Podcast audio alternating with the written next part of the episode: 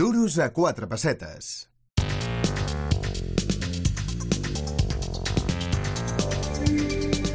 Y aquí en Cope, Cataluña y Andorra, en el Duros a cuatro pesetas, vamos a conocer a la comunidad judía de Barcelona, porque el miércoles que viene, este próximo 5 de abril, se celebra en Barcelona la Pesaj. Es una de esas grandes festividades judías y vamos a ver qué significa, qué conmemora, cuánta gente se va a reunir y para ello, pues es un placer haber invitado al programa al rabino David Liberson. Eh, rabino, buenos días, bienvenido. Buenos días. Usted es el rabino de esta comunidad judía Jabat de Barcelona.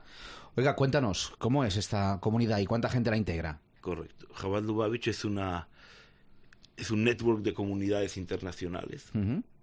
Eh, hay más de 1.200 ciudades alrededor del mundo. Y la idea es de que nosotros intentamos dar un servicio a lo que nosotros llamamos a la esencia judía. Es decir, no tenemos una afiliación eh, específica. Somos ortodoxos en la práctica, pero la gente que viene pues puede tener cualquier afiliación y puede venir a lo que nosotros llamamos a llevarse lo mejor de este momento. Es decir, pues si Pesaj lo hacemos muy bien, pues viene mucha gente. Y quizás si otra cosa lo hacemos menor, pues viene menos. Pero lo importante es que logramos más que nada una conciencia de que las comunidades judías pertenecen a la gente y no a las instituciones. Celebramos este miércoles esta fiesta, Pesaj, eh, una de las grandes festividades judías. Cuéntenos, ¿qué, ¿qué estamos celebrando? ¿Qué se conmemora y en qué consiste? Pesaj es la fiesta que el pueblo judío celebra la salida de Egipto. Es cuando nace el pueblo de Egipto, se convierte de 12 tribus a un pueblo. En medio hay unos años de esclavitud y el pueblo de Israel sale de la tierra de Egipto y entonces nace lo que nosotros llamamos la memoria colectiva del pueblo de Israel.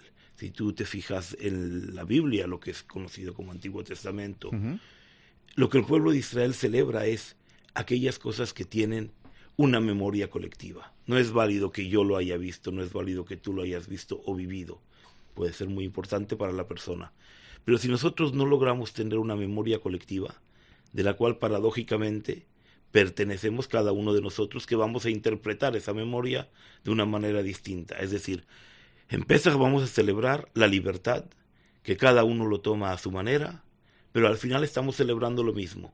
Y entonces vamos a poner un título elevado que nos va a unir, que nos va a permitir sentir en casa dentro del concepto que estamos celebrando. Pesach representa la, el tiempo de la libertad. Y esto hay que celebrarlo, porque no es, un, no es una cosa que tenemos per se.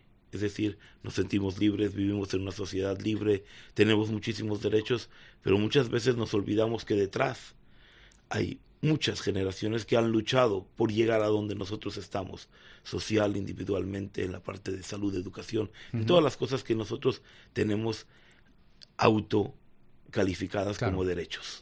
Claro, hablamos entonces de una fiesta que se remonta más de 3.000 años. Más de 3.300 años. 3.300 años. ¿Y en qué consiste? ¿Qué, ¿Qué va a pasar ese día exactamente? Esta fiesta tiene cuatro ideas, que son por cuatro.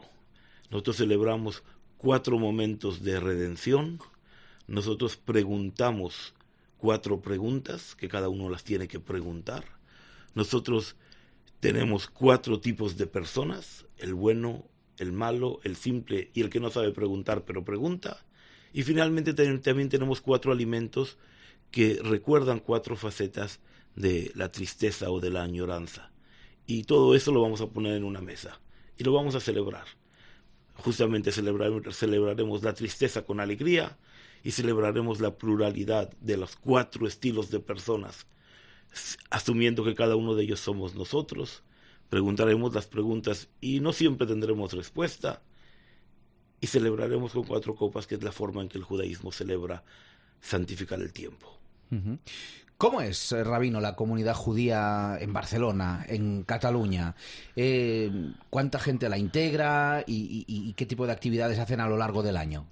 La comunidad judía en Barcelona es una comunidad muy rica humanitariamente, es una comunidad que tiene unas distintas instituciones que van desde lo más liberal hacia lo más ortodoxo o de lo más ortodoxo hacia lo más liberal, tan- no importa el orden.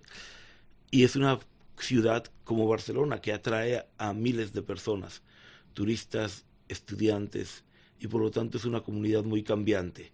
Hay un grupo de personas que han nacido y vivido aquí y viven aquí, pero hay otras personas que vienen de paso, pero ese de paso da la oportunidad de enriquecer, porque al mismo tiempo que Barcelona parece un poco cerrada, a la que abres la puerta es una comunidad muy, muy rica, con costumbres y con, con formas, y, y es una, una ciudad que el clima nos acompaña. Tenemos muchísimos días de fantástico sol y buen pasar. Su comunidad, Jabat Barcelona, ¿es, es una comunidad básicamente religiosa o hay actividades de, de, de toda índole? Básicamente es una comunidad religiosa. nosotros buscamos que las actividades de mucha, de toda índole tengan un link con la realidad judía, porque ese es nuestro trabajo. Claro. Nuestro trabajo es dar un chi, elevar la chispa de la, de la identidad judía. Y no importa dónde estés o cómo pienses o en qué forma de, de deidad o de Dios crees. Creemos que el hombre tiene que poder creer y sentirse confortable nosotros llamamos delicioso con la creencia. delicioso con la creencia, me ha gustado la frase también. Eh, Rabino, en la web de Jabat hay un apartado específico dedicado a la certificación kosher. Cuéntenos exactamente qué, qué significa, qué es esto del kosher. Kosher es la forma milenaria en que el pueblo de Israel judío se alimenta. Eh, indudablemente que hay otras muchas personas más, miles de personas, que comen esta dieta, que es una dieta que en el fondo, bajo leyes mosaicas que tienen más de 3.000 años, separan la carne y la leche y buscan identificar el origen de las materias primas que hay en cada uno de los alimentos. Y en cierto modo pasa a ser un sello de calidad en la forma en que nosotros ingerimos nuestros alimentos. Eh, somos lo que comemos, en el judaísmo decimos pensamos como comemos. eh, si una persona es capaz de pensar antes de comer y pensar después de comer, ya llámese agradecer a Dios o agradecerle la capacidad de tener un plato enfrente de nosotros, pero no podemos olvidarnos del contenido, de lo que estamos comiendo y de la forma en que esto ha, llegado a nuestro plato. Entonces el kosher certifica los orígenes de, de, los alimentos y por lo tanto nosotros certificamos a las empresas, todas aquellas que se dedican a transformar el alimento para darles una oportunidad de tener un certificado que además de tener una clientura local, pues también tiene un, un importante impacto económico uh -huh. de exportación a Israel, a los Estados Unidos, a Canadá, a Francia, donde hay muchos más mucho más comunidad judía. Uh -huh. Óigame, ahora que tenemos la, la, oportunidad de hablar con un rabino como usted, cuéntenos cómo es su día a día.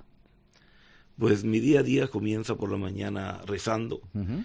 y después compartimos un pequeño desayuno con un poco de estudio y la mayoría del día pues nosotros venimos a tener a hacer una figura de aquellas personas que están en una búsqueda constante y quieren hablar con alguien y sentirse reconfortados entre la forma en que viven y su propia identidad.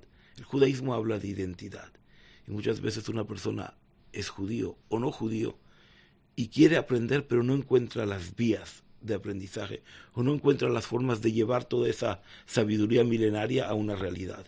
Y nosotros como rabinos intentamos acercar la identidad a la realidad de las personas. Hablamos con ella a veces como un coach, a veces como un rabino, a veces como un amigo. Y mi día a día es tener contacto con la sociedad. Y seguro que usted me quiere desmentir también la creencia que puede tener la gente de pensar, bueno, las religiones a veces están enfrentadas, los cristianos, los judíos. Eh, seguro que usted tiene relación con sacerdotes cristianos, por ejemplo, y, y no hay ese enfrentamiento. El enfrentamiento personal, obviamente que no lo hay. El enfrentamiento ideológico, obviamente que no lo hay. Así como cuando nosotros vamos al supermercado y queremos tener cuatro tipos de café para elegir el que nos gusta. En la ideología y el avance social necesitamos opciones. Y esas opciones muchas veces son distintas. Algunas, antes mencionaba, el judaísmo tiene la memoria colectiva. Uh -huh. El cristianismo tiene mucho la memoria individual de una persona, de un profeta que viene y cambia el mundo y la visión del cristianismo. Cada uno de nosotros somos distintos, pero no podemos dejar de pertenecer al mismo segmento que es que el creer, una persona que tiene la capacidad de creer en algo de verdad, puede sentirse mejor y puede salvarse o, obviar los importantes problemas que hay en la sociedad de depresión, soledad, de, es un lugar donde estar y por lo tanto si no hubiera otras religiones, tampoco nosotros pudiéramos estar. Y cada una de ellas ilumina una parte de la acera o una parte de la ciudad y el enfrentamiento ideológico. Yo nunca lo he percibido, pero obviamente que en los textos hay cosas que cada uno piensa distinta y no por ello estamos eh, Claro. enfrentados. Pues como os decía, será este miércoles 5 de abril cuando se celebre en Barcelona la PESAG. ¿Dónde podemos encontrar más información, Rabino? ¿En la, en la página web de la comunidad Jabat Barcelona? Correcto, ahí encontrarán muchísima, muchísima información que además se nutre de muchísimos países y escritores que nosotros traducimos al castellano y por lo tanto tenemos ahí una, un enorme manantial del, ruso- del uso correcto de las redes sociales y además de todo pues están bienvenidos a escribirme a mí ahí directamente en el mail y con mucho gusto intentaré contactar con Pues Rabino David Liberson, que vaya muy bien esta festividad y muchísimas gracias por habernos visitado aquí en el Duros a cuatro pesetas. gracias por esta ventana al mundo